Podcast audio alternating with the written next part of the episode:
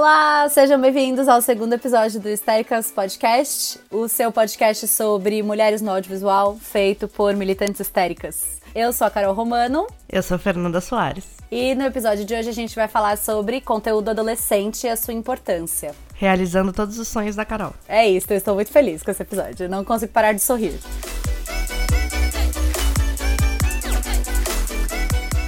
Então, basicamente, a gente vai falar como o conteúdo adolescente pode traumatizar e deseducar ou trazer reflexões e identificações. Fernanda Soares, por que você acha importante o conteúdo adolescente? Na verdade, acho que durante muito tempo o conteúdo adolescente ou era completamente irresponsável, então aquela coisa bem trash, para agradar adolescente mesmo, ou era completamente não relacionável. Lá nos Estados Unidos eles têm isso do PSA, do Public Service Announcement, que eram os vídeos para poder educar as pessoas nos colégios a não transarem, a não usarem drogas. E aí o rolê é que tem muita série, principalmente nos anos 80, que era exatamente isso. Era tipo como se fosse um um warning, um, um, aviso para os adolescentes. Não façam merda porque vocês vão se arrepender pelo resto da sua vida. Vocês vão ter um bebê para criar. É tipo aquele, aqueles vídeos que aparecem nas séries deles vendo na sala, não é isso? Tipo, vendo na aula. Isso. Eu estudei lá nos Estados Unidos e quando a gente estava lá, eu conversava muito com as minhas amigas para poder entender quais eram as diferenças de geração mesmo, de quem foi criado no Brasil, quem foi criado nos Estados Unidos. E lá, a quantidade de séries e filmes que eram completamente feitos para poder aterrorizar adolescentes em fazer a coisa certa de acordo com a moral e com os bons costumes era bizarro. E aí sempre parece que são os adultos querendo dar lição de moral né? Então, os adultos que sabem mais estão ali dando lição de moral, ou então são adultos fingindo que são adolescentes e esquecendo total que eles têm responsabilidade de falar sobre assuntos e de tentar educar e, e trazer uma certa identificação, mas sem que venha com essa lição de moral no meio do caminho. Eu acho legal isso que você falou, porque na websérie que eu faço, uma websérie, aqui um jabá, eu faço uma adolescente. E eu tenho 25 anos, então faz bastante tempo já que eu não sou adolescente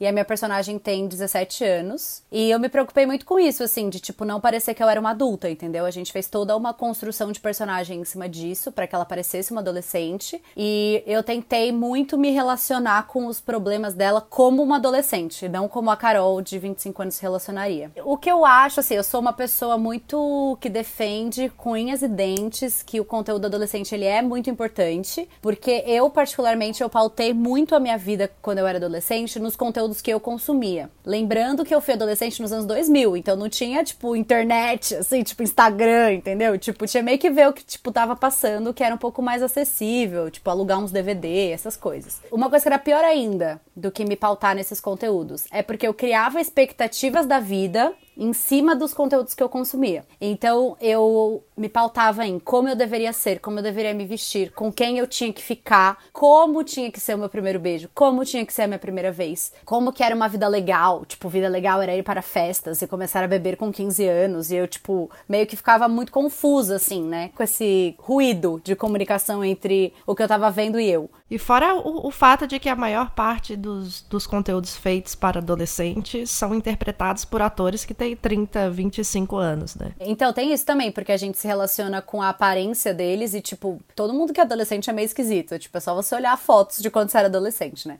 E eu acho que tem também o fato de que eu era meio alone, assim, na vida, meio alone, porque eu tinha amigos e tal, mas eu não sentia que as pessoas que andavam comigo me entendiam muito, né? Eu sentia que quem me entendiam eram as minhas séries adolescentes adolescentes, entendeu? Uhum. E malhação, porque eu sempre vi muito malhação. Só que aí a gente entra com mais um problema que eu acho, que é que os conteúdos eles não traziam uma boa noção de realidade. Então, tipo assim, era bizarro, porque eu buscava ser compreendida nesses conteúdos ao mesmo tempo que eu não me via neles. Não tinha uma menina que era parecida comigo, as pessoas não tinham problemas parecidos com os meus, os corpos daquelas pessoas não pareciam os meus, e se pareciam, elas não eram as protagonistas. Então, tipo. Claro que não. A vida dessas meninas que pareciam comigo não era desenvolvidas. Então, elas, tipo, como é que eu ia saber? Você colocar na tela uma representação da menina popular, padrãozinha, que todo mundo quer ficar com ela, que ela vai para todas as festas e todo mundo quer ser amigo dela, isso é fácil. Agora mostra para mim o relacionável da pessoa que se sente diferente, né?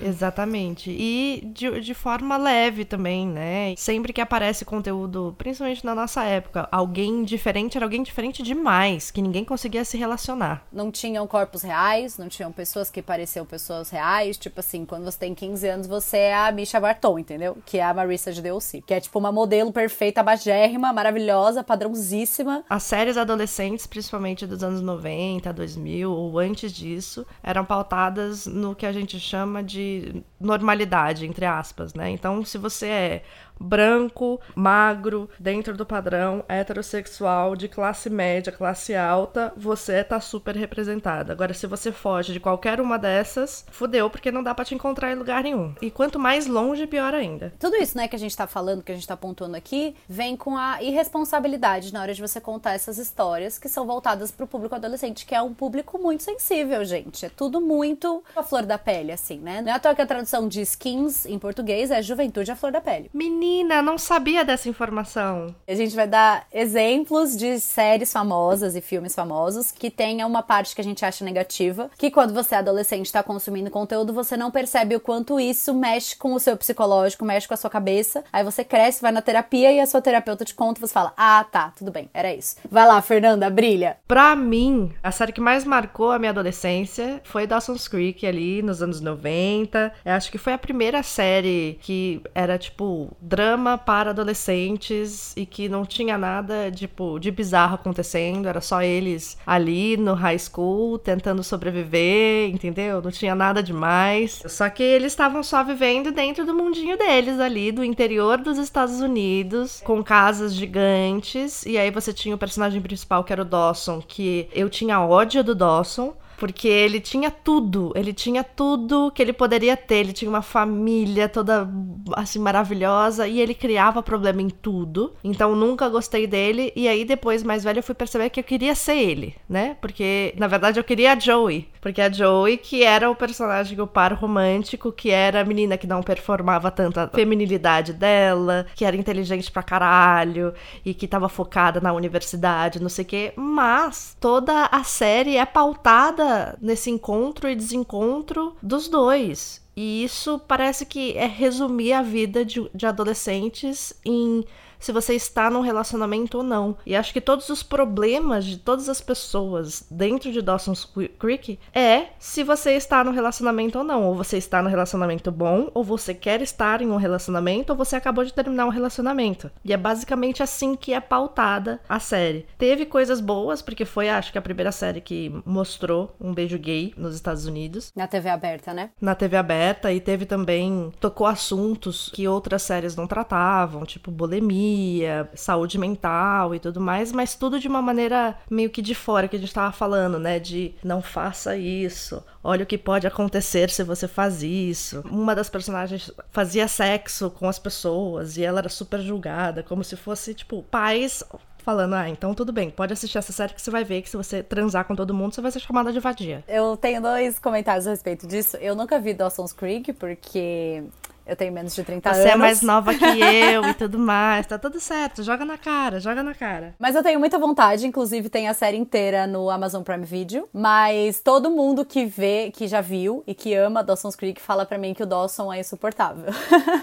eu acho que era uma coisa nos anos 90 nos anos 2000 os protagonistas serem insuportáveis. E eu acho que isso que você falou de relacionamento é uma coisa que tem em muitas séries adolescentes. E isso, na verdade, arruinou a minha vida. Porque eu não tive relacionamento quando eu era adolescente. Eu achava que tinha alguma coisa errada comigo, entendeu? E era bizarro, porque eu também não me importava tanto assim com isso, sabe? Então, tipo assim, ao mesmo tempo que eu me sentia estranha porque eu não, não namorava e todas as séries falavam para mim que eu tinha que namorar, ao mesmo tempo eu não me importava tanto, então eu ficava naquele limbo muito louco. No meu caso, como eu, eu tentava me achar nessas protagonistas, eu tentava a, aproximar o máximo possível da minha realidade. Então, eu era uma pessoa que não saía beijando muitas bocas e que não fazia nada disso. Então, para mim, mim, eu era a pessoa que tinha que esperar o cara certo. Então eu era Joey que ia me apaixonar pelo meu melhor amigo. O problema é que eu não tinha um melhor amigo. Então eu ficava esperando chegar uma pessoa que ia entrar na minha vida, se transformar no meu melhor amigo, para que depois de anos, quando eu estivesse na faculdade, eu perdesse a minha virgindade para ela. E foi essa a narrativa que eu criei na minha cabeça. Eu acho que eu tinha um pouco disso também. E eu acho que Dawson's Creek foi a porta de entrada para todas as cacetadas de séries adolescentes que rolaram nos anos 2000. Vale lembrar que junto com Dawson's Creek tinha também o Barrados no Baile, que era mais fora da realidade ainda, porque falava dos adolescentes que moravam em Hollywood. O Barrados do Bairro, para quem não sabe, é o famoso 90210, que na época da Fernanda chamava Barrados no Baile e tinha só uma temporada. Na época da Carol, que é de 2008, tinha cinco temporadas e chamava só 90210. Peraí que eu preciso levantar para tratar minha artrite.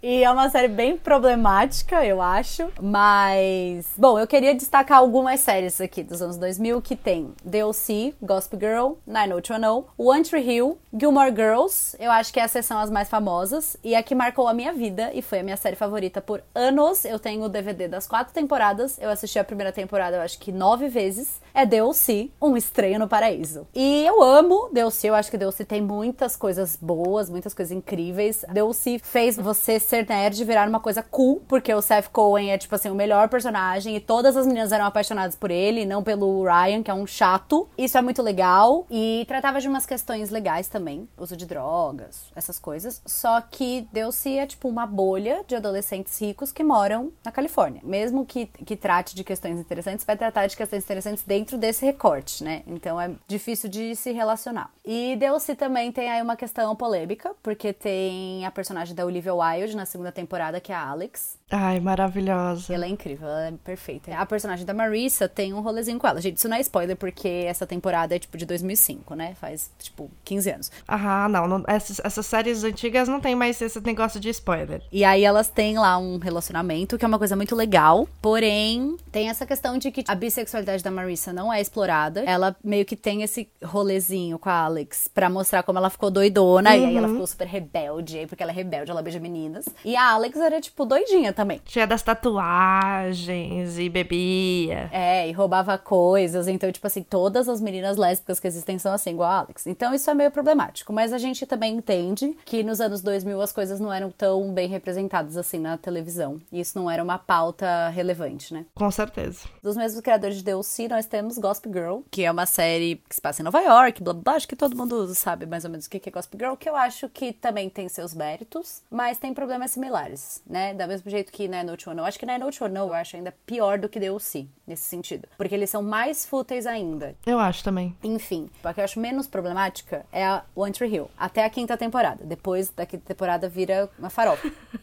Até a quinta temporada eu gosto bastante, apesar de que eu acho que é muito melodrama, assim. É muito. Todo episódio tem uma lição de moral. Se você gosta de, de uma adolescência sofrência, One Tree Hill é para você, porque eu amava. E tem Gilmore Girls, né? Que eu acho que é a série do coraçãozinho de todo mundo. O meu coração pertence a Lorelai Gilmore, porque, assim, na minha humilde opinião, para meninas, mulheres dessas representações que a gente falou, Gilmore Girls é a menos terrível em relação a como a gente vai se ver representada e tudo mais. Que você vê uma mãe solo educando uma menina, focando na inteligência dela, falando que ela pode ser o que ela quiser, ela pode ir atrás dos sonhos dela de estudar em Harvard, que não é para ela se preocupar com, com homem, entendeu? Maravilhoso. Tem uma criadora mulher, que eu acho que isso ajuda pra caramba. E são três personagens mulheres muito fortes. Todos os personagens homens estão ali como coadjuvante propositalmente, entendeu? Inclusive tem os homens que estão ali só pra gente dar risada.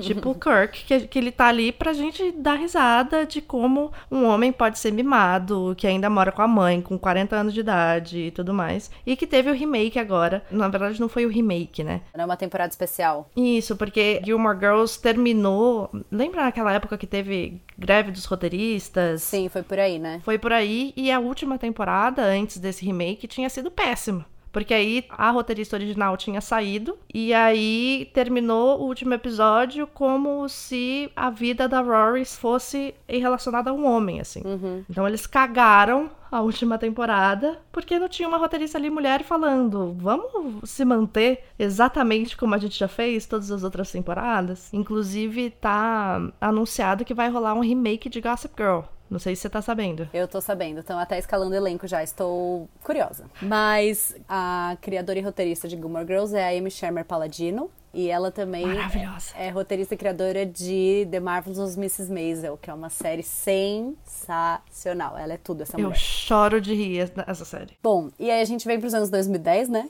Que foi ontem, que daqui a pouco já são os anos 2020. A gente chega nas séries da CW, que é essa emissora que passava todas as séries que a gente falou agora. E aí acho que as séries adolescentes agora elas têm uma pegada mais de mistério e de fantasia, né? Então tem The Hundred, tem Riverdale. Eu assisti, tem, tem uma que tá na Netflix, que é tipo, a cidade inteira some, ficam só os adolescentes e eles têm que se virar. Ah, The Society. The Gente, eu Society. devorei essa série. Eu, eu assisti super rápido também, e assim, eu não eu sou hipócrita, porque eu detestei, mas ao mesmo tempo eu assisti tudo. Porque é, é um conteúdo fácil de, de assimilar, né? Mas é pelo, pelo prazer. Eu não falo nem que é guilty pleasure, porque eu não tenho a menor guilt de assistir. Eu realmente gosto, entendeu? Eu gosto de ver pra relaxar. E aí eu acho que a gente pode ir no meio disso, da- das séries, a gente tinha também os conteúdos de filmes, né? Que rolaram, assim, até os anos 2010, mais ou menos. Que eu acho que era uma confirmação de tudo isso que a gente tá falando, tanto na série como no cinema. Que também é importante ressaltar uma coisa, que tudo isso aqui que a gente falou são conteúdos americanos. Sim. O que também é um problema pra gente falando de Brasil, porque a gente tá falando de um conteúdo importado e a gente sabe que a mídia, principalmente o audiovisual americano, eles têm muito isso de fazer a lavagem cerebral das pessoas, de mostrar que o jeito deles de viver é o jeito certo, o American Way of Life, que é isso que você tem que desejar e que o mundo inteiro tem que querer viver igual os norte-americanos. Então isso também pra gente é problemático, porque o nosso formato de high school não é parecido, a forma como a gente vive, como a gente tem a nossa rotina aqui no Brasil também não é parecida, então não tem como aqueles adolescentes serem 100% relacionáveis, né? Sim. Dito isto, a gente vai. Pode começar, porque você. Eu gosto do filme que a Fernanda vai falar, então brilha. Na verdade, quando eu penso em conteúdo adolescente da minha juventude, o primeiro filme que vem na minha cabeça é Patricinhas de Beverly Hills. Eu vi agora que aqui no roteiro tá que é de 1995. Eu acho que eu não assisti em 1995, até porque eu era muito nova em 1995. Eu também. Eu não tinha nem 10 anos ainda. Mas foi um conteúdo que eu assisti inúmeras vezes, que passava direto, né? A gente ficava em casa assistindo e assistia as patricinhas de Beverly Hills. E é uma coisa tão fora da realidade minha ou de qualquer pessoa que eu conheço. E além de ser completamente fora da realidade, pra mim, hoje, olhando pra ele, assim, é muito diferente da realidade de 99,9% da população brasileira e eu acho que 99,9% da população americana. E a única pessoa, a única personagem que talvez eu me identificasse é a menina que precisa de um baita makeover pra poder ser aceita dentro do grupo. Eles tinham essa mania, né? É uma das minhas críticas em relação a outros filmes que a gente vai falar aqui também. Porque é isso, você só pode ser aceita a partir do momento que você está disposta a mudar coisas em você pra se encaixar em determinado grupo. E isso daí eu acho que é o mais problemático em relação à maior parte dessas séries, que você pode até ter um personagem que é um pouco mais diferente, mas é tipo, é a Ugly Betty, que só fica bonita quando tira o aparelho e alisa o cabelo, sabe? Sim. Eu gosto de Patricinhas de Beverly Hills, mas talvez eu goste porque eu não vi quando eu era adolescente. Eu vi depois de adulta. Eu vi, acho que eu tava na faculdade. Tá explicado. Patricinhas de Beverly Hills foi uma das grandes inspirações da Tina Fey pra fazer Meninas Malvadas, mas a gente já vai chegar em Meninas Malvadas. E quando eu assisti, eu achei tudo muito engraçado. Na verdade, eu estava rindo de todas elas, tirando sarro, porque pra mim esse filme é uma sátira a todo esse padrãozinho de vida. Porém, quando você assiste ele adolescente, você não tem essa visão, né? Mas acho que esse lance que você falou do makeover me incomoda muito mais em um outro filme, que é um filme de 1999. É um filme, tipo, desses, assim, normal, uma hora e meia, sessão da tarde, filme adolescente, mas é uma menina que fazem um makeover nela, e se eu não me engano, é meio que uma aposta, tem um rolê desse, assim, no começo do filme. Nossa. E aí fazem um makeover na menina lá, enfim. Só que aí vem duas críticas pra mim. O primeiro é isso do makeover, de que se você usar aparelho e óculos, você é feia, sendo que 80% dos adolescentes, não sei, eu chutei esse número, mas assim, muito muitos, muitos por cento dos adolescentes usam óculos e aparelho. E é uma coisa normal, tipo, faz parte da vida, tá uhum. tudo bem. Mas é porque o que me dá mais raiva é que a menina já era bonita. Tipo assim, quando ela era feia, ela já era mais bonita do que eu, uhum. do que eu assisti no filme quando eu era adolescente. Então imagina, tipo, a sua autoestima, né? Como é que ela fica? Ela vai pro ralo. É assim, o filme é bonitinho, na verdade, no fim tem uma moralzinha legal e tal, só que é esse o problema. O problema é que o, o grande mote do filme é o makeover, que também é uma. E isso é uma coisa clássica, assim. Por isso que eu falei, eles têm essa mania. Porque se você pensar, sei lá, em Greasy, que é um filme super antigo, tipo um musical super antigo, no final do filme, o John Travolta só fica com a menina porque ela, ela mudou, entendeu? Tipo assim, uhum. assim, essa é a moral do rolê. Então, tipo, você não pode ser quem você é e esperar que a pessoa goste de você do jeito que você é. Sabe? Tipo, é um bagulho muito zoado. E você já é adolescente, você já não sabe nada do que tá acontecendo, você já tá confuso. Ah, coisa chata. É, não, esse negócio do aparelho sempre foi uma, uma questão para mim, porque eu, eu sou uma pessoa que tive vários problemas dentários. É, usei aparelho desde os 5 anos de idade. E eu usei todos os tipos de aparelho possível e impossível. Aqueles aparelhos que tem mola, que tem coisa para fora, entendeu? Fernanda, eu usei o freio de burro. Não, eu tinha que usar uns aparelhos bizarros para ir pra escola. E eu não podia. Eu tinha que falar com a boca fechada, não podia falar com a boca aberta na escola. Era um inferno. E aí eu assistia esses filmes na sessão da tarde. Então eu ia pra escola de manhã, chegava em casa, assistia os filmes e eu via como eu só ia ser amada e aceita a partir do momento que os meus dentes estivessem perfeitos e eu me encaixasse dentro de um padrão que eu já olhava para mim e falava: gente, eu tenho 1,78m, eu não tenho 50 quilos, eu não sou modelo, eu não vou me encaixar nesse rolê, entendeu? Porque eu não sei nem andar no salto alto e nem pretendo aprender. Bom, e aí a gente vai pro próximo filme. Eu, eu me recuso a falar mal desse filme, Fernanda, pode falar, é só um monólogo. Eu vou falar mal, sendo bem claro, assim, não significa que seja um filme ruim, não significa que a gente não tenha assistido, porque afinal tem duas atrizes maravilhosas nesse filme, que é o Diário de uma Princesa. Mas o Diário de uma Princesa. Eu amo esse filme, Fernanda. Eu sei, mas ele acaba representando tudo isso que a gente já falou. É tipo, você tem uma mina que é gata, maravilhosa, que, assim, mesmo na época, a Anne Hathaway tinha 19 anos, ela não era uma menina de 15 que nem aparece sendo. Ela já passou da fase esquisita de ser adolescente. E aí o que, que eles fazem? Para fazer ela ficar feia e, e, não atraente e esquisita, eles fazem o cabelo dela ficar super cacheado. Então é aquele cabelo cacheado sem tratamento nenhum. Ou a pessoa que nunca pensou em usar um creminho pro cabelo, nunca na vida, entendeu? Não é possível. E aí coloca um óculos, e aí coloca um aparelho. E aí ela, assim, tem a sorte na vida de se encontrar quando aparece a avó que é rica e que é, é rainha de um país. E aí você fala assim, cara, minha vida vida só vai mudar se eu descobrir que eu sou adotada e que vai chegar a minha avó e vai resolver tudo isso. Eu não tô nem brincando. Tem uma amiga minha, Marina, inclusive, ela vai estar tá assistindo, vai estar tá ouvindo esse podcast com certeza, porque ela é super amiga, a gente precisa assistir todas as coisas. Engajada. Quando a gente tava na faculdade, ela falava assim: "Ah, eu ainda tô esperando. Eu acho que quando eu, eu tiver 25 anos, a minha mãe vai virar para mim e vai falar: "Na verdade, vocês são todas herdeiras e eu só menti para vocês esse tempo todo para vocês aprenderem a humildade". e tem ainda o único personagem gay que tem no, nesse negócio é o cabeleireiro, que é um puta filha da puta, né? Que só faz fofoca pra tudo quanto é lado. A personagem mais relacionável é a amiga, que é a amiga que ela deixa de lado durante um tempo. Sim, que some. E né? depois se arrepende e tal, e traz de volta. Mas assim, é muito não relacionável. Tudo bem ter um conteúdo não tão relacionável. O problema é que a, a gente só via isso, né? Uhum. A gente só tinha esse tipo de conteúdo. Eu não teria problema com um filme como O Diário de uma Princesa se ele fosse exceção, sabe? Sim, sim, entendo. Ou então 50-50. Se a gente tivesse outros conteúdos pra gente se pautar. O problema é que todos esses que a gente falou agora são exatamente a mesma história. A menina feia que precisa do makeover para ser aceita, etc e tal. E, e Diário de Princesa é isso. Por mais que eu ame, Todas elas. Eu entendi o que você quis dizer. Tá tudo bem. É porque eu amo muito esse filme. Mas eu acho que, que o próximo a gente acha, as duas achamos bem problemático, que é um filme horroroso, chamado Aos 13. Nossa. E esse filme tem duas atrizes que eu amo, que é a Evan Rachel Wood, que faz Westworld, ela faz a Dolores, e a Nikki Reed, que fez Crepúsculo.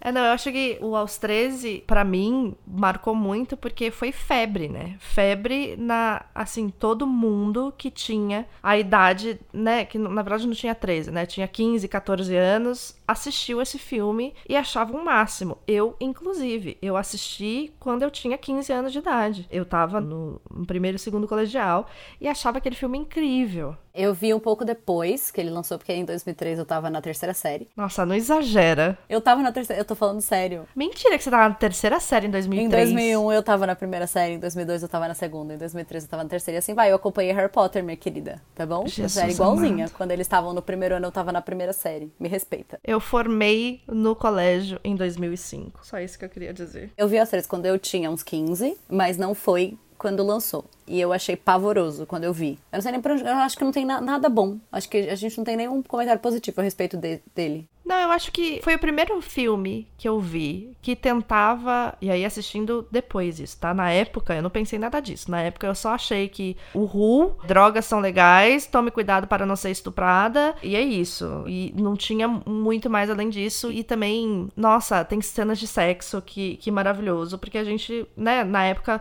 a adolescente hoje tem acesso a Pornhub da vida, internet, etc e tal. Na minha época era Playboy e esses filmes mais que tinham cenas mais específicas assim. Então na época foi só isso. Hoje olhando pra trás, eu vejo que foi o primeiro filme que eu tive contato que tentava falar de maneira dramática e séria sobre os assuntos que permeiam a adolescência, mas foi feito de maneira completamente irresponsável e bizarra. É bem displicente esse filme. Eu não tenho nada a acrescentar. No ano seguinte, em 2004, a gente veio aqui com o hino da minha geração, o hino das POC, que é Meninas Malvadas. Que é, é muito bom, porque a nossa opinião aqui é divergente.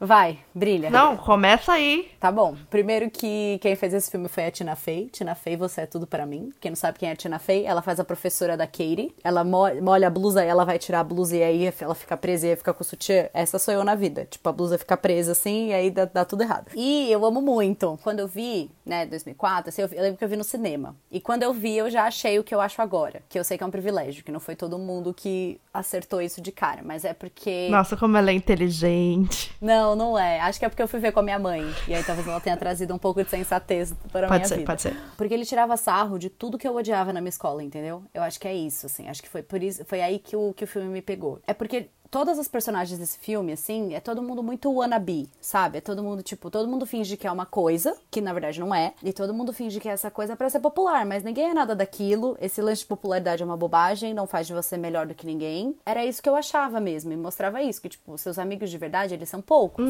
né? Quando, principalmente quando você é adolescente, assim, quando você tá nesse contexto. É um filme que, no final das contas, critica isso de rivalidade feminina, e no fim ela fala que a sororidade é o rolê, entendeu? Que se você tiver sororidade. Na época ninguém nem sabia o que era isso, mas tipo. Ninguém nem dava Google nessa, nessa palavra. Exato, mas trazendo pra tempos atuais, eu acho que é isso. Tem uma parte pra mim que é a parte que, que fala isso total, que é o que comprova minha tese. É a cena que ela ganha, o que ela vira lá a rainha do, do baile, e aí ela pega a coroa e fala: Gente, é só plástico. E aí ela quebra a coroa e dá um pedacinho pra cada menina, assim.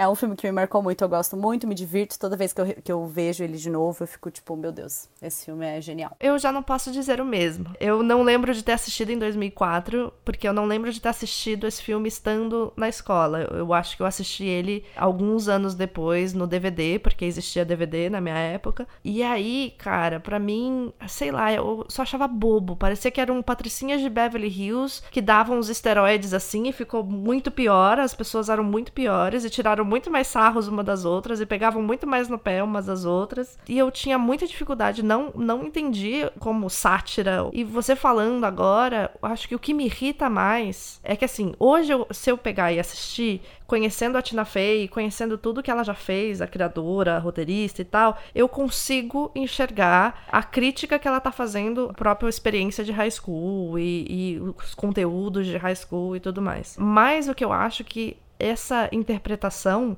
passa longe de muita gente. Então eu conheço muita gay e muita sapatão que acho que não, não entendeu esse filme da maneira correta. Não que exista uma maneira correta de se interpretar o filme, mas que. Mas não entendeu a sátira. Não entendeu a sátira. E, e que replicam até hoje. A internet é cheia de gente faz, que, que é Mean Girl, que só faz esse tipo de conteúdo, que só reproduz uhum. esse tipo de coisa. E aí não é nenhuma indireta para nenhum canal específico, porque eu sei que as pessoas vão fazer essa associação. Mas eu tô falando mais mesmo das pessoas que não são criadoras de conteúdo, do comportamento de geral, principalmente LGBT, que acho que pegou muito, né? Muitas pessoas LGBT amam Mean Girls e amam brincar de nas quartas-feiras a gente usa rosa e pegam essa maldade e reproduzem até hoje na internet que eu faço, gente, vocês não entenderam esse filme. E aí, por, por, por essa falta de entendimento, é que eu acho que talvez esse filme tenha que ser refeito e deixado bem claro que é uma sátira. Bom, é, no musical da Broadway, musical de palco, essa sátira é bem, é bem tipo, gente, isso aqui é uma sátira. É só, inclusive tem uma música da Karen. Gente, esse musical é tudo. Se vocês puderem, abre o Spotify, digita lá Mean Girls Broadway Cast e brilhem. Mas acho que no meio dos exemplos negativos, a gente tem muitos exemplos positivos. E apesar deste ser um podcast que fala sobre mulheres no audiovisual, a gente tem ótimos exemplos de filmes adolescentes dirigidos por homens. Olha só. Vamos começar por Easy A, que é A Mentira, aquele filme com a Emma Stone. É um filme de 2010, é do mesmo diretor de Amizade Colorida, que é um filme que eu também amo muito, que é com a Mila Kunis e com o. Ai, agora que, que eu liguei, liguei a, a, o nome à pessoa. É maravilhoso esse filme também. Eu gosto. Esse filme é incrível. Tem na Netflix, caso você queira assistir. E eu acho que eu também não vi em 2010. Eu vi depois, aluguei, se não me engano, e depois comprei o DVD. Eu acho que o roteiro do filme é muito bom. Acho que tem esse crédito. E o, a direção do filme é muito boa também. Mas eu acho que o fato da atriz principal ser a Emma Stone e a Emma Stone ser uma pessoa consciente, engraçadora, sabe? Acho que isso tornou o filme melhor ainda, porque claramente tem umas coisas ali na personagem que é meio da atriz, né? Uhum. Tipo, se você já viu entrevista com a Emma Stone, você já viu ela recebendo o Oscar, sei lá, dá pra ver que, tipo, tem coisas ali que é ela, né? Que é da personalidade dela. E eu acho isso muito legal, porque apesar de eu achar a Emma Stone uma mulher maravilhosa, enfim, no filme dá para você entender o porquê que ela é meio outsider, porquê que ela não se encaixa. Ela também acha uma besteira isso de popularidade. É engraçado porque chamar a mentira, e aí toda a fama dela é baseada na mentira, e você só percebe que, tipo, as pessoas acreditam em qualquer coisa que elas veem uhum. no Instagram, qualquer coisa que as pessoas contam para elas. E no fundo não é isso, sabe? Fala de body shaming. Ah, e esse filme é tudo. Mas tem um que eu amo muito, que eu acho que é o que eu amo mais de todos que tá aqui, que é 10 coisas que eu odeio em você. Nossa, esse filme eu já assisti muitas vezes. Ele entra e sai da Netflix, então, tipo, fica de olho. É um filme de 99 e eu acho que ele é, tipo, uma joia dos anos 2000, assim. Não, eu acho que não só uma joia de roteiro e história e, e, e ser uma história que foge um pouco desse estereótipo que a gente falou, de da patricinha. Acho que eu tenho. As pessoas estão vendo, né? Eu gosto muito quando as protagonistas são inteligentes. E é exatamente isso que a, que a protagonista é. Ela é inteligente pra caramba e ela tá pouco se fudendo pros machos. Sim. E tem o Heath Ledger, né, gente? Que é, que é o que mais importa. É, são atores incríveis. São atores incríveis, assim, fazendo um filme adolescente. Então, tipo, é muito achado esse filme. Eu acho também que é que o humor desse filme é muito inteligente. Eu amo que, tipo assim, tem a protagonista, que quem faz é a Julie Stiles, que é maravilhosa. E a irmã dela é a Patricinha, né? Do filme. E a irmã dela quer sair com os caras populares e tal. Uhum. Que chega um cara pro Heath Ledger e fala assim, tipo, ai, por que, que você não fica com a fulana? Aí ele fala assim, gente, qual é a fissura de vocês com essa essa menina ela tem, tipo, peito de cerveja? Tipo, qual o problema de vocês? Todo mundo quer ficar com ela, não tem nada demais. Tipo, ela é igual a todas as outras. E eu amo muito essa fala, porque é isso, tipo, ela é igual a todas as outras. Por, em todas as outras dos filmes, e todas as outras que todo mundo acha que você tem que ser, assim. E eu acho que também tem uma coisa nesse filme que, tipo assim, esse lance da aposta, né? Que como a gente falou, nos anos 90, nos anos 2000 tava em alta. Uhum. Então tem esse lance, mas meio que tem a desconstrução do macho, né? Isso que eu acho interessante. Tipo assim, tem os machos escroto, mas tem o macho decente, né? Que é o Heath Ledger, no caso. E vai aprendendo um pouco, né? Ele vai aprendendo muito com, com a personagem principal no meio, levando na cara. E ela também com ele. Sim. Eu acho muito legal isso. É a coisa da desconstrução, né? Uhum. Que, tipo, um se abre para aprender com o outro. Ai, gente, esse filme é perfeito. Das coisas que eu odeio em você, é, na verdade, é o filme que tem mais coisas que a gente gosta. Mas tem também As Vantagens de Ser Invisível, que é de 2012, que aí eu já acho que pega num outro ponto que os filmes até então, principalmente esse que a gente falou, não tocavam nesse assunto assunto, principalmente em filmes adolescentes, né, com essa pegada não tão. Porque esse filme não é leve, né? Se eu falar que ele é leve é mentira, mas é que ele é um filme um pouco mais acessível. Sim. Que trata de distúrbios mentais e de traumas na adolescência. Então eu acho que ele é um filme muito sensível, a direção desse filme é maravilhosa. Fora a quantidade de gente que já tatuou We Accept the Love We Think We Deserve no corpo, não deve estar escrito, né? Essa frase em tradução livre significa nós aceitamos o amor que a gente acha que merece, que eu acho uma frase sensacional. Uhum. E tem um pouco a ver com isso de você achar que alguém é bom demais para você, ou de você se contentar com pouco porque você acha pouco de você. Enfim, tem várias interpretações e várias reflexões que o filme faz em cima disso, né? No final, o menino não fica, né, com a Emma que é a menina que ele gosta, tal. Eles têm um rolezinho, mas enfim, triste. É bem triste. Nossa, eu choro, horroroso. Mas é bem fora da curva, né? E ao mesmo tempo que tem tudo isso, não deixa de ser um filme divertido, não deixa de ser um filme leve, assim, agradável de assistir, entendeu? Não parece que é uma lição de moral vendo adolescentes de cima para baixo falando: olha as besteiras que vocês se preocupam hoje em dia, né? É não, é tipo, os, os problemas são reais dos adolescentes, né? Os adolescentes têm traumas e, e têm distúrbios que precisam ser tratados. Isso interfere assim no dia a dia de como eles resolvem as coisas na vida, né? Sim. E eu tô me sentindo muito velha falando dos adolescentes agora.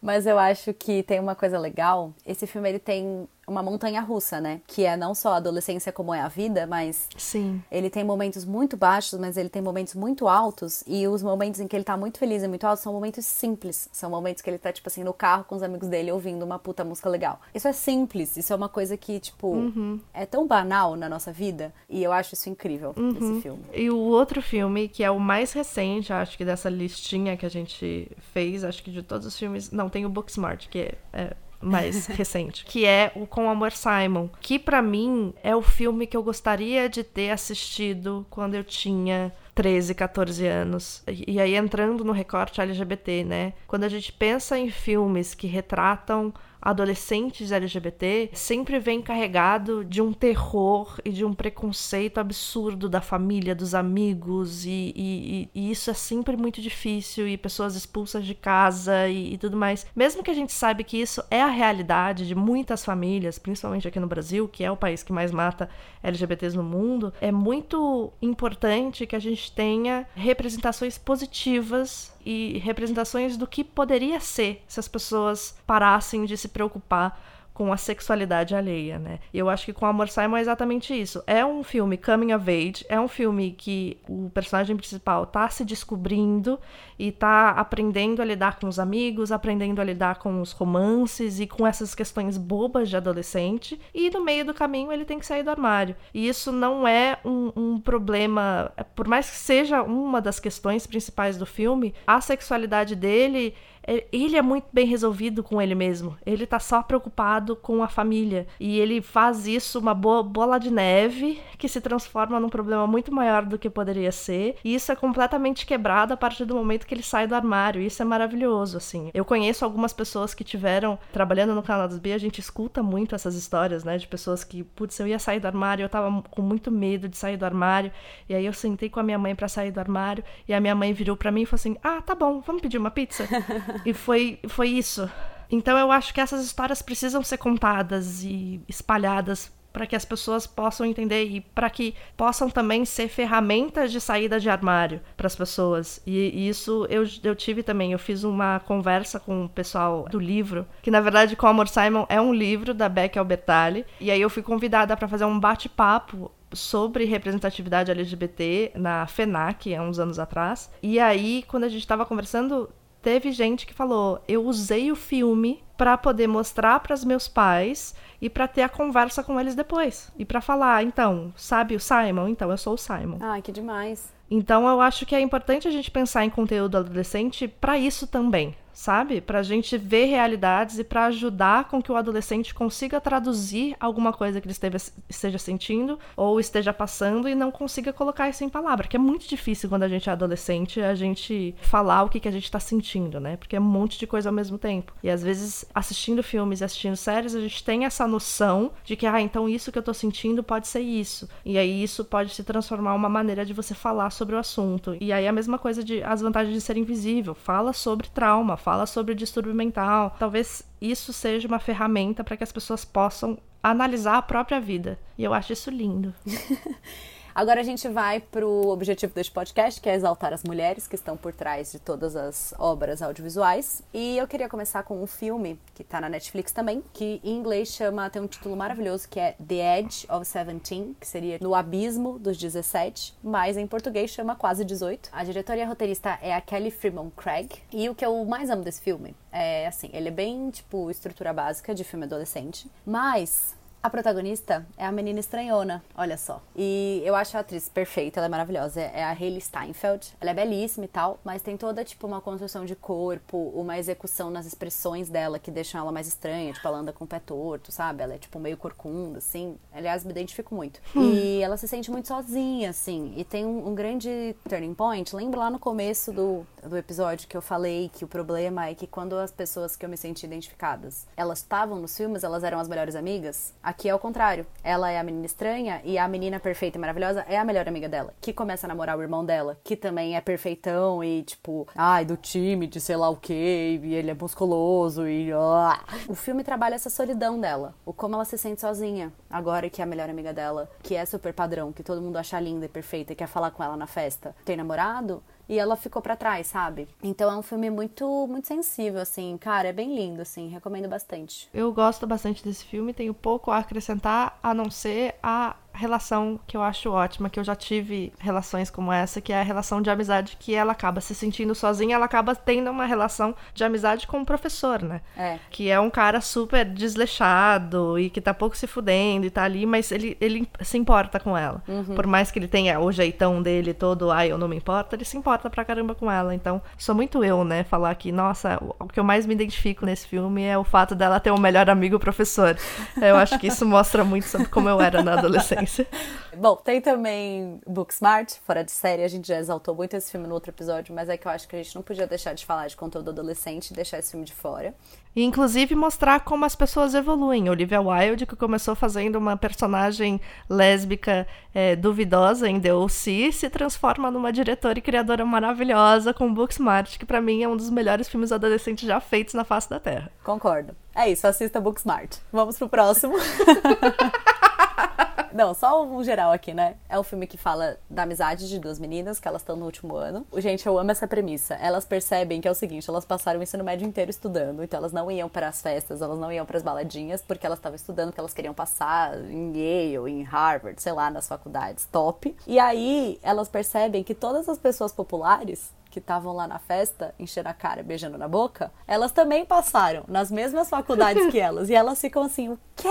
A gente desperdiçou nosso ensino médio? Vamos zoar. E aí elas, tipo assim, saem um final, o último final de semana antes delas se formarem para causar, para pôr fogo no parquinho. É maravilhoso. Mas do jeitinho delas. E elas são duas amigas, uma delas é lésbica e a outra é gorda, né? Então, tipo assim, é perfeito. É perfeito. Perfeito. Incrível. Perfeito. Tem Lady Bird também, que é um filme de 2017. Que é o seu filme favorito, né? Que é um dos meus filmes favoritos, tipo, da vida real. Lady Bird acabou de entrar no Amazon Prime Video, então se você não viu, essa é a sua chance. A gente falou dele um pouco também no episódio anterior, porque a gente falou da Greta Gerwig, mas a gente focou no outro filme dela, que é o Adoráveis Mulheres, né? E aqui a gente tem a história da Christine, que se auto-intitula Lady Bird, isso já diz muito sobre ela, tipo, se ela dá um nome para ela mesma, que é Lady Bird. E ela mora em Sacramento, na Califórnia, e o desejo dela é sair da, dessa cidade. Você pode se relacionar com, sei lá, mora no interior de São Paulo, sabe? Tipo, quero sair daqui, porque aqui todo mundo se conhece, aqui todo mundo sabe da vida de todo mundo. Inclusive, a protagonista de Booksmart faz a melhor amiga da Lady Bird. Só queria deixar isso aqui. E é muito bom porque elas estudam no colégio católico, elas ficam comendo a hóstia do padre. Gente, é muito engraçada essa cena. Elas ficam lá fofocando. Enfim. E tem um pouco disso, da Lady Bird mentir um pouco sobre quem ela é, para ela poder se sentir aceita. Dela não aceitar a própria família, ela não aceitar que ela é pobre, ela não aceitar várias coisas a respeito dela, ela excluir a amiga dela para ficar com meninas mais populares do que ela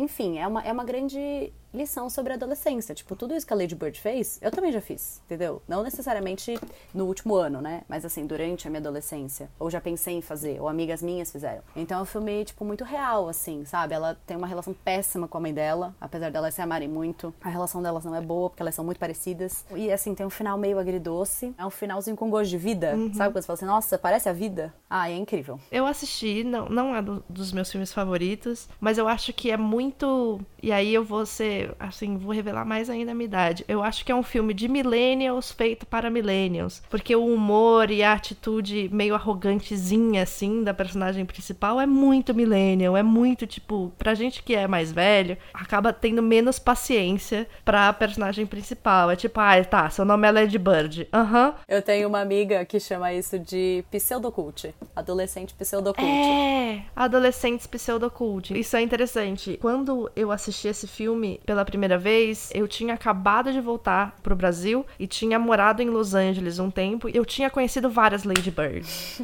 várias meninas que eram do interior de Ohio e que sonhavam em morar em Los Angeles para poder trabalhar artisticamente e tudo mais, que eram todas muito pseudocultes, idolatravam a Tina Fey. Você tá falando de mim, Fernanda?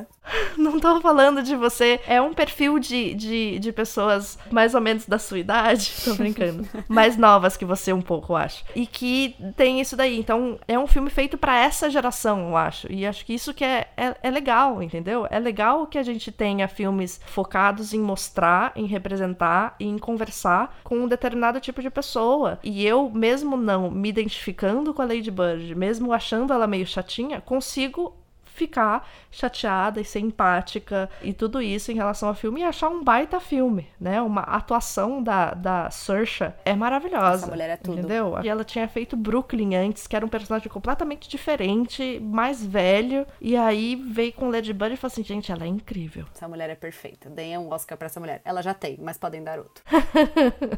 Bom, acho que agora a gente pode entrar no núcleo Netflix, no núcleo séries comerciais barra conteúdos acessíveis. Eu gostaria só de citar séries que eu acho incríveis, que são três séries que eu gostaria de ter tido na minha adolescência. A primeira delas é Sex Education, que é uma série britânica. Acho que os britânicos eles são muito bons em contar histórias. Que é uma série que tem um humor diferente do que a gente tá acostumado, um humor meio ácido, que eu também adoro. Tem personagens de todos os tipos. Na segunda temporada, sem querer dar muito spoiler, eles falam um pouco sobre o espectro LGBT. Então você sai um pouco do gay, lésbica, bissexual. Fala um pouquinho sobre pessoas assexuais. Eles saem um pouco do protagonista que eu sei que é o grande problema das pessoas com essa série. Enfim, acho que é uma série que todo mundo deveria assistir. É criada pela Laurie Nunn e ela é showrunner, roteirista, perfeita, maravilhosa. Tem alguma coisa a acrescentar? Eu concordo com tudo isso e, e acho que o meu problema com a série que me fez parar de assistir, acho que no terceiro, quarto episódio, foi a personagem principal que eu realmente sem paciência para aturar esse menino.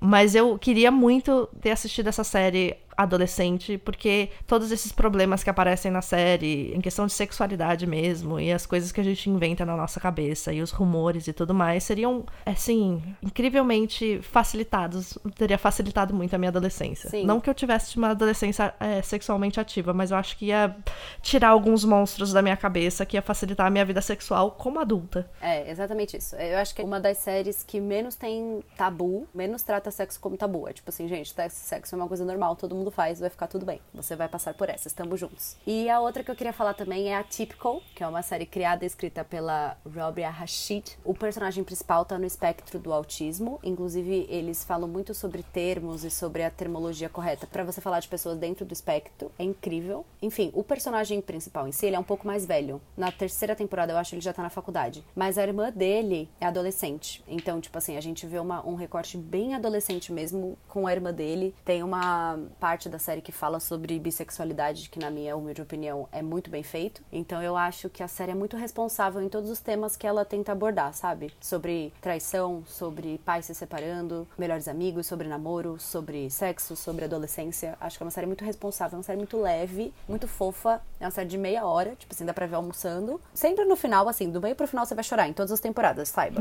Mas é incrível. Eu amo muito, é uma sériezinha do meu coração. Eu acho que a gente tem que exaltar sempre qualquer série série que, assim como a, o título dela fala, né? Seja alguma coisa que não seja típica, que você tenha uma protagonista que não seja o, o que a gente tá acostumado com normalidade. Então, para mim, qualquer série que tenha um personagem que seja diferente, vale a pena ser criada e assistida. E pra gente parar com esse negócio de ficar só exaltando pessoas de fora, vamos vir aqui pro Brasil, que eu acho que tem um monte de conteúdo adolescente aqui maravilhoso, começando com este filme perfeito chamado Hoje Eu Quero Voltar Sozinho. Maravilhoso.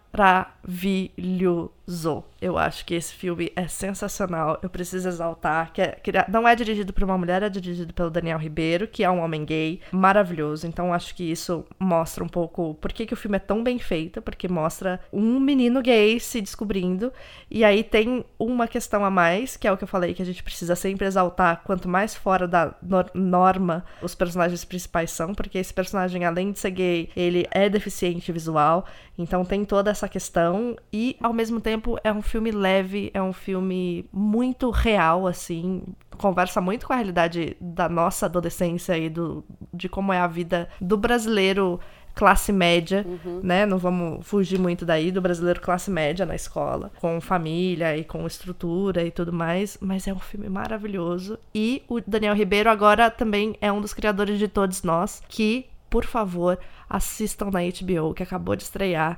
E assim, é maravilhosa essa série, maravilhosa. É, sobre o, o filme, Hoje Eu Quero Voltar Sozinho, eu acho que tem uma coisa também, sempre ganha meu coração, assim. É diálogos reais, parece que são adolescentes conversando. E eles têm uma insegurança no relacionamento, todas as pessoas desse filme, até quando é uma menina e um menino, uhum. que você não sabe direito o que você tá fazendo, porque você realmente não sabe, tipo, você nunca fez aquilo antes, entendeu? E aqui é a mesma coisa, assim, e é muito legal. Ai, a cena da piscina. Nossa. Nossa, maravilhosa. Esse filme entrou na Netflix, assistam. E é um filme que eu acho que é legal a gente mostrar a realidade brasileira do audiovisual em si, né? Que é um filme que só existiu porque o Daniel fez um curta-metragem e esse curta-metragem foi muito bem aceito em vários festivais internacionais e tudo mais, e a partir disso ele fez o longa-metragem. Uhum. É, então eu acho que mostra um pouco também como é mais difícil a gente produzir conteúdo, principalmente adolescente, fora desse circuito malhação de ser aqui dentro do Brasil. E eu tava fazendo isso pra gente fazer a ponte pra malhação,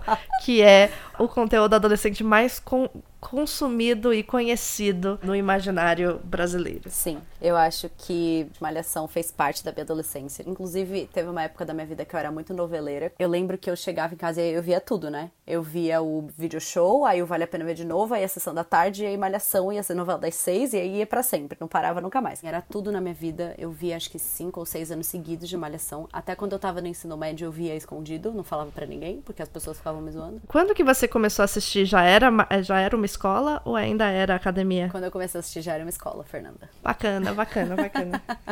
é que para quem não sabe, Malhação chama Malhação, porque no começo da série era uma academia, de fato, as pessoas iam malhar. Elas passavam a novela inteira malhando? É, é, mais ou menos. Credo. Era as, as, as questões que aconteciam, não era todo mundo que tava malhando o tempo inteiro, você tinha também o dono da lanchonete, você tinha também os donos da academia, você tinha as pessoas saindo em encontros de pessoas que elas tinham conhecido na academia.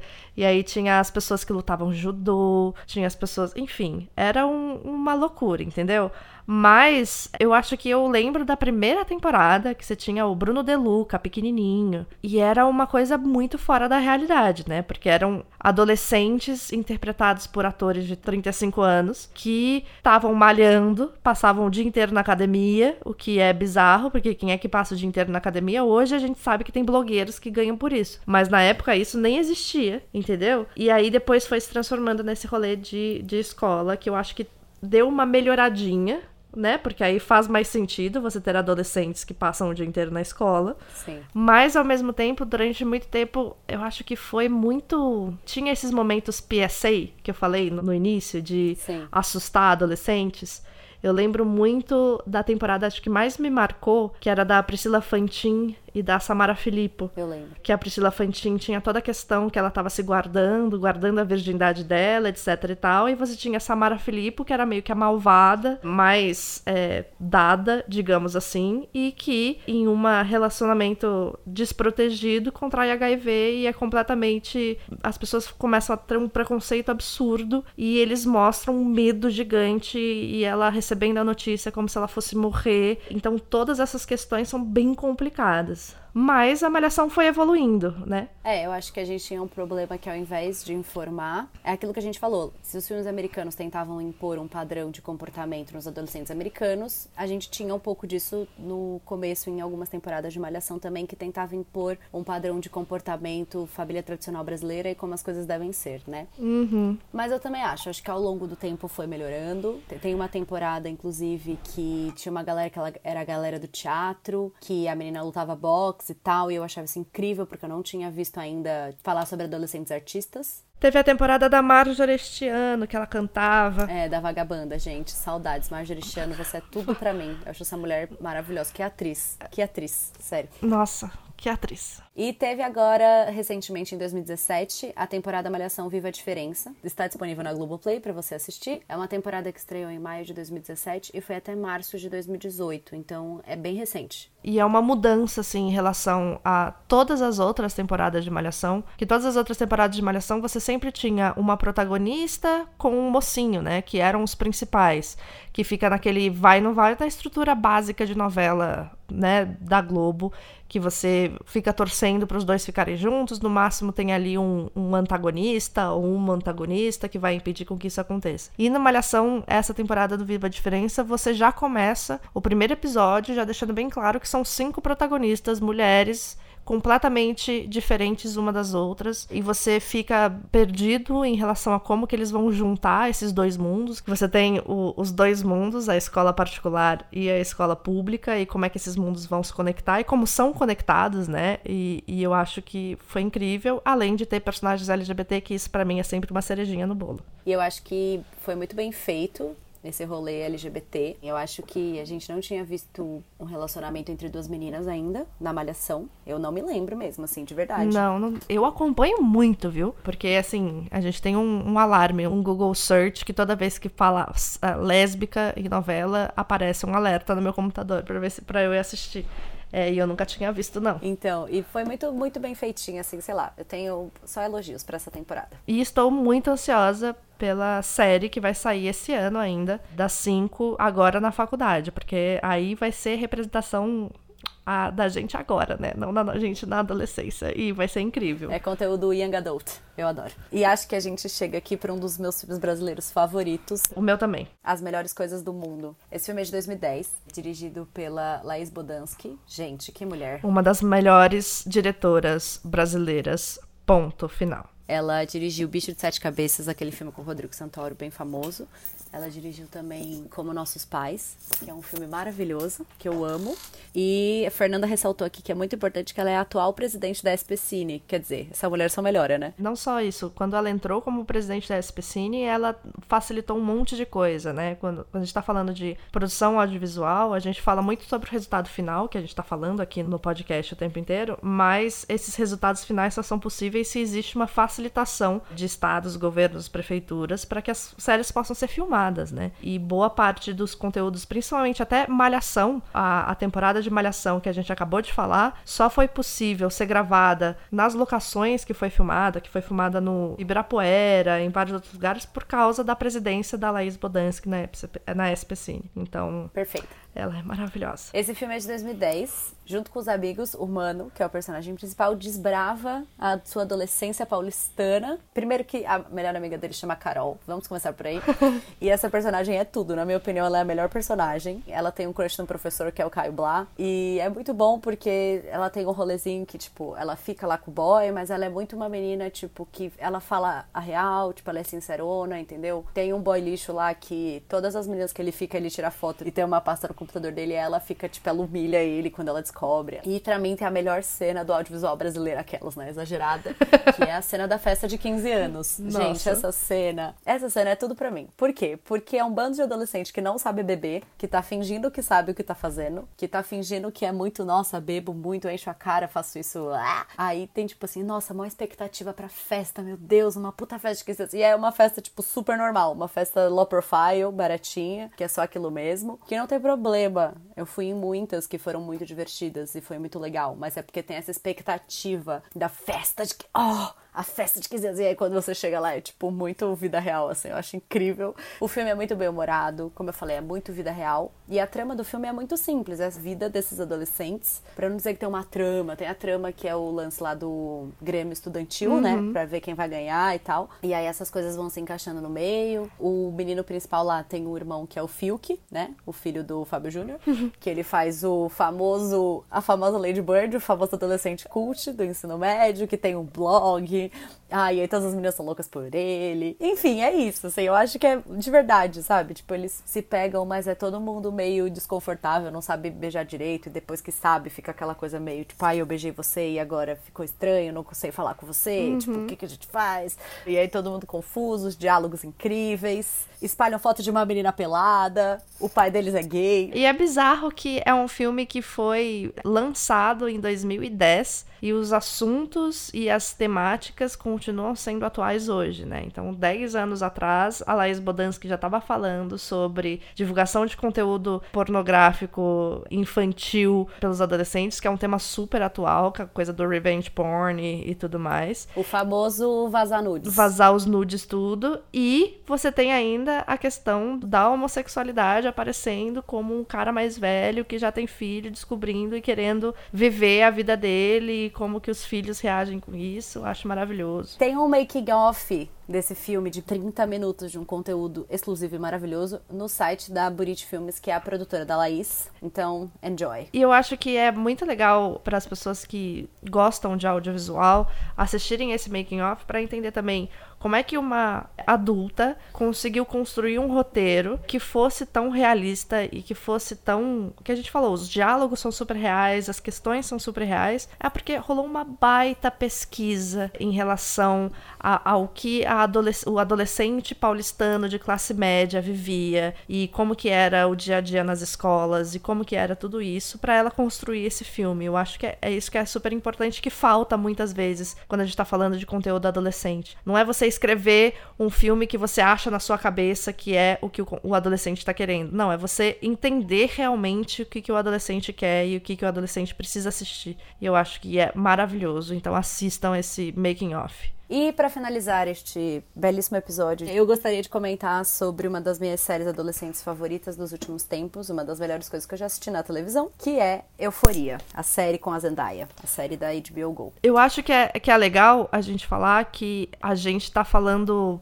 principalmente até nas representações brasileiras e nas outras representações bacanas que a gente falou, são sempre séries mais leves, de comédia, etc e tal. E aqui a gente vai falar de duas séries que pegam mais pesado, que pegam mais em assuntos mais polêmicos de maneira mais crua. Quando eu falei lá em cima das dicas da Netflix, foi isso que eu quis dizer com conteúdo acessível. É o gênero feel good que as pessoas chamam. Você vai terminar de vez e vai ficar com o coração quentinho, mesmo que você chore um pouquinho ali no meio. Aqui nesse caso, apesar de eu amar muito Euforia, eu acho que é uma série, por exemplo, difícil de maratonar. Sim. Eu lembro que eu tava assistindo semanalmente, né? Porque sai na HBO Go. E teve uma semana que eu perdi, não me lembro por quê. E aí na semana seguinte eu fui assistir, eu falei, vou assistir dois episódios, então eu assisto um, aí assim que acabar esse, já começa o outro e eu vejo junto. E foi muito difícil ver dois episódios seguidos. Tipo, foi muito pesado mesmo. Eu gosto de, de séries mais densas, é o meu, meu gênero favorito. Eu sou o tipo de pessoa que maratona The Handmaid's Tale, mas existem épocas e épocas da vida que a gente consegue ou não fazer. E Euforia foi exatamente isso para mim. Eu comecei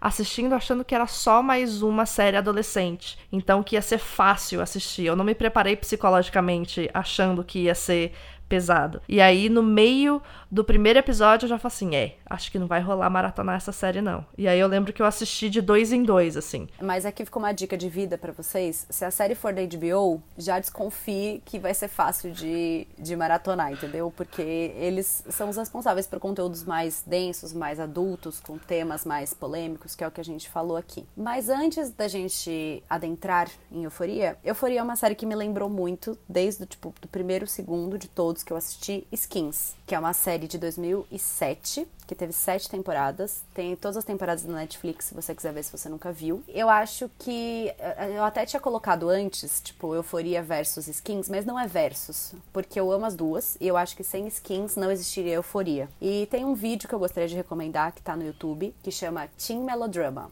How Euphoria Gets It Right. Em tradução livre, Melodrama Teen como Euforia consegue fazê-lo de maneira correta. Se você entende inglês, eu recomendo muito esse vídeo. É do canal Trope Anatomy e tem legendas in English. Então o vídeo está em inglês, tem legenda em inglês para te ajudar a acompanhar. Ele faz uma análise bem legal do porquê que ele acha que Euforia e Skins funcionam e séries como 30 Reasons Why não funcionam hoje em dia. É muito incrível. E ele fala um pouco disso que a gente falou, da irresponsabilidade dos, dos conteúdos também. É bem legal. Na verdade, esse vídeo eu assisti e me lembrou muito outros conteúdos, além desse que a gente falou de 13 Reasons Why, que é um conteúdo super pesado. E ele fala muito sobre o fato de que é muito mais fácil você fazer um conteúdo levezinho e tirando sarro da fase, que é a fase da adolescência, e que é isso que a gente falou em Mean Girls, em Patricinhas de Beverly Hills, em Glee também isso acontece acontece, do que você fazer realmente um drama sobre isso. Às vezes você consegue fazer um drama, mas você tem que tirar o adolescente da realidade dele. Você tem que colocar ele como um vampiro,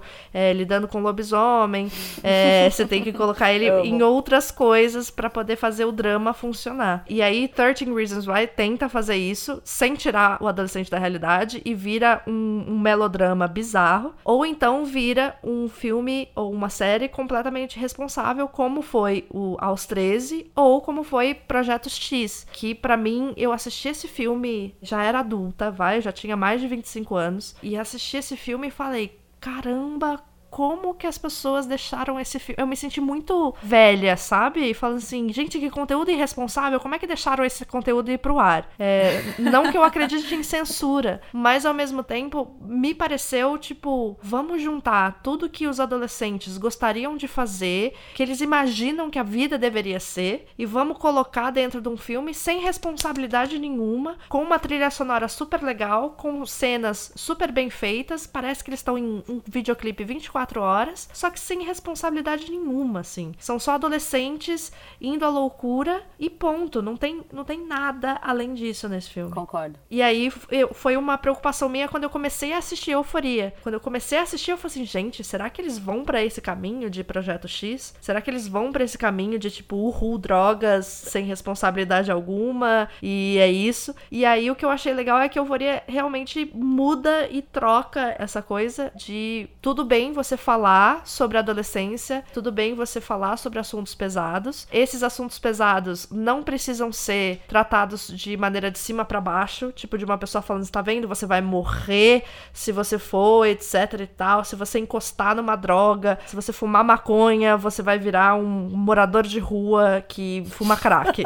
Porque é isso que os nossos pais acham, né? E aí é, consegue fugir e transformar num conteúdo que realmente conversa com o adolescente, é atrativo porque é legal, né? É divertido, é bem feito, a fotografia é linda, mas ao mesmo tempo é responsável. Concordo. Coisas que as duas séries têm em comum, né? Por que, que eu acho que sem skins Euforia não existiria? Euforia é muito parecido com skins. Na estrutura. Na estrutura. Mas o jeito que é contado é diferente. Eu acho que é aí que tá a identidade da série, né? Mas isso da gente focar cada vez num personagem é muito interessante, porque a gente não deixa ninguém de lado, a gente não deixa nenhuma dessas tantas personagens diferentes e relacionáveis e fora dos padrões sociais de fora dessa história. A gente conta de problemas reais. Acho que uma coisa que, que eu gosto muito é que a gente não joga 90 traumas em cima de um personagem, como acontece, por exemplo, em 30 Reasons Why. Tipo assim, a Rue, que é a personagem principal, feita pela Zendaya. Maravilhosa. Ela tem esta questão. Aí a amiga dela tem essa questão. Aí a menina lá loirinha que namora o boy da faculdade tem essa questão. A outra menina que tá num relacionamento abusivo tem essa questão. O menino abusador do relacionamento abusivo tem essa questão. E aí você vai jogando várias questões, várias questões pertinentes para os adolescentes, que é má relação com os pais, não conversar, a hipersexualização das meninas que são mais bonitas, né? Que tem, tipo, que são peitudas, que são magras, que são. Não que eu ache isso mais bonito, eu tô querendo dizer na visão dos adolescentes. Tipo, das meninas populares, você joga todas as questões pertinentes uma para cada personagem, mistura essas histórias, porque a, a trajetória da série é muito simples. É tipo, a Rue voltou da reabilitação até o momento em que a Jules ah, eu não posso dar spoiler. Não. Mas até o momento que acontece uma coisa com uma personagem no final. Essa é a estrutura da série. Só que ela vai sendo contada em tempos diferentes, assim. É, eles pegaram um, um recorte da, da vida desses personagens e mudaram a ordem com que eles apresentam pra gente esses fatos para que a gente fique confuso Isso. e fique interessado em, em saber. E acho que também traz perspectivas diferentes. Pra, que a gente começa julgando umas personagens e aí depois a gente para de julgar. Passa a amar elas, né? É. A protagonista de Euforia que é a Rue, ela é usuária de drogas, né? Ela era viciada em drogas, inclusive ela foi para reabilitação. Uma coisa incrível de você saber sobre essa série é que o criador dessa série, que é o Sam Levinson, ele já foi viciado em drogas, já sofreu com isso, então ele sabe exatamente do que ele está falando, ele é muito responsável nesse sentido, e ele jogou isso para uma protagonista mulher, o que eu achei tipo sensacional, porque para ele poder jogar isso para uma personagem, para um personagem masculino seria muito mais fácil para ele. Uhum. Uma menina que descobre a sexualidade dela, que a gente não tem certeza qual é, porque ela não tem certeza qual é, a gente não sabe se ela é bi, se ela é lésbica, isso não importa, né? uhum. né?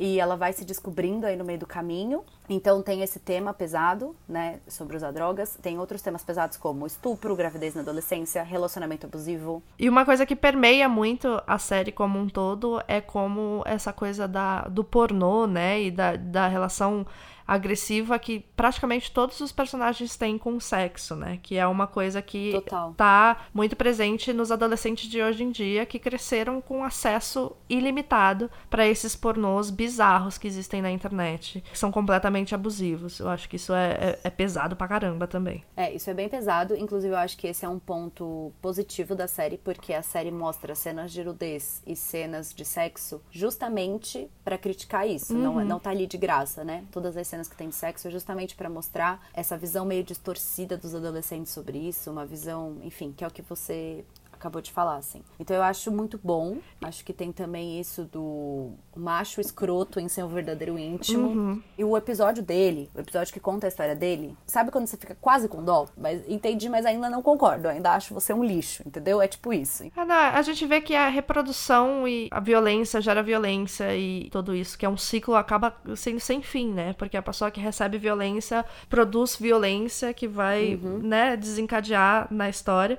E uma coisa que eu achei genial nessa série, que eu nem sabia quando eu comecei a assistir, e aí é o mais incrível, né? Pensando que eu sou uma pessoa que fala sobre conteúdo LGBT na internet há quase 10 anos. Eu comecei a assistir essa série e não foi marketada e não foi, assim, divulgada como: olha, tem essa série aqui que tem uma personagem trans que é maravilhosa e que a gente vai. Não, é, simplesmente tem uma personagem lá que é trans e isso é só um dos pontos da vida dela, assim. Inclusive, se você não tá muito atenta, você demora muito tempo para perceber que ela é uma mulher trans. Para quem já tá acostumado, eu, na, na primeira cena que vi ela no aplicativo, eu assim, e ela é trans, porque ela tá num aplicativo de pegação gay. Então, meio esquisito é, é a, a, Como chama? Dinâmica. A dinâmica. Mas eu achei sensacional, porque, embora seja uma questão na vida dela o fato dela ser trans, não é uma questão dela com ela mesma. É uma questão da sociedade, como a sociedade constrói as relações dela e como ela acaba se diminuindo em relação à maneira com que ela pode procurar o amor a maneira com que ela pode procurar pessoas para se relacionar. Total. Então a questão trans está presente, mas não não é dela para ela mesma, sabe? Eu acho que isso é super positivo quando a gente pensa que a maior parte dos conteúdos onde você tem uma personagem trans foca muito mais na disforia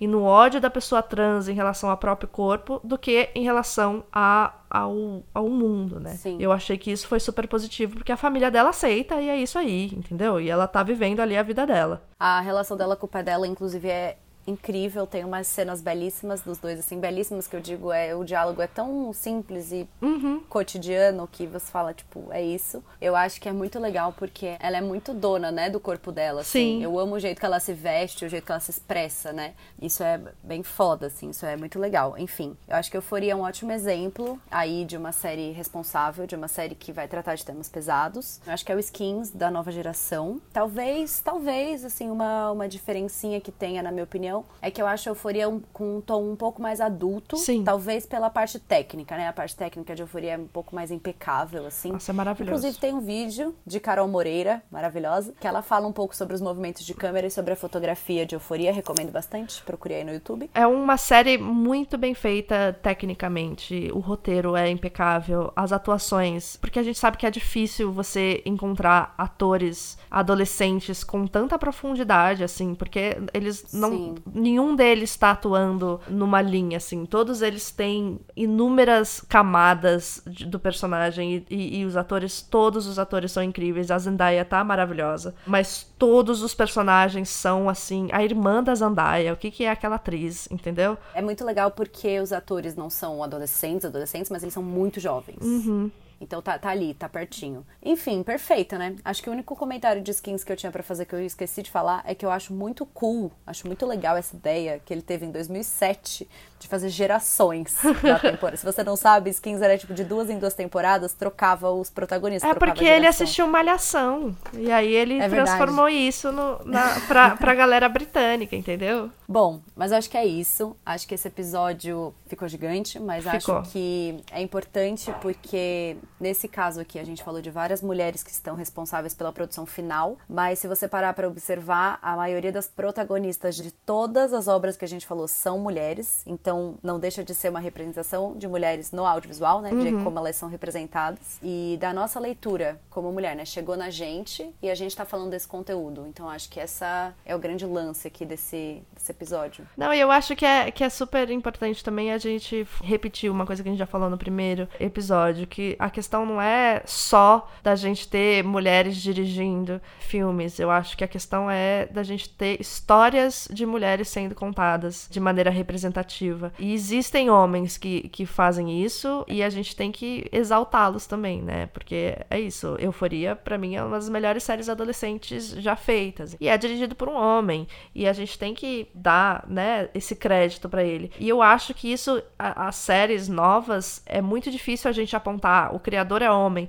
Mas eu tenho certeza absoluta que na sala de roteiro tinha alguma mulher envolvida. Tinha pessoas negras envolvidas. Tinha pessoas trans envolvidas. Porque o cara não ia sair com tudo isso da cartola sozinho. E aí eu volto a falar de todos nós, que eu tive o prazer de entrevistar a Veredito e o Daniel, que a gente falou do Hoje Eu Não Quero Voltar Sozinho, que é exatamente isso. Eles criaram uma série LGBT para HBO e você tem duas pessoas brancas e cis tratando de assuntos que não tem nada a ver com a realidade deles. Como é que eles fizeram isso? Com uma sala de roteiro gigante, cheia de pessoas representativas, falando sobre negritude, falando sobre feminismo, falando sobre LGBT e com um personagem principal, que é não binário. Então é incrível. Então acho que é isso. A gente precisa entender que não é 880, não é a gente só vai falar de séries e filmes dirigidos por mulheres porque só elas prestam. Não. Existe diálogo e quando existe diálogo, as produções são melhores. Não tenho nada a acrescentar. Muito obrigada pela sua audiência. Não esqueça de seguir a gente nas redes sociais, arroba no Instagram e no Twitter. Este arroba é maravilhoso, estou muito feliz que ele é nosso. Deixe lá suas sugestões de coisas que vocês acharam do episódio, de próximos episódios que vocês querem. Vamos fazer muitos stories aí para interagir com vocês. Segue a gente lá, vai ser mara. Isso aí. Muito obrigada pela paciência. Obrigada. E o próximo episódio é sobre filmes LGBT. Até o próximo episódio e muito obrigada. Tchau. Um beijo, tchau. Esse podcast é roteirizado e apresentado por Carolina Romano e Fernanda Soares. A identidade visual foi criada por Nathalie Martins e esse episódio foi editado por mim mesma, Carolina Romano.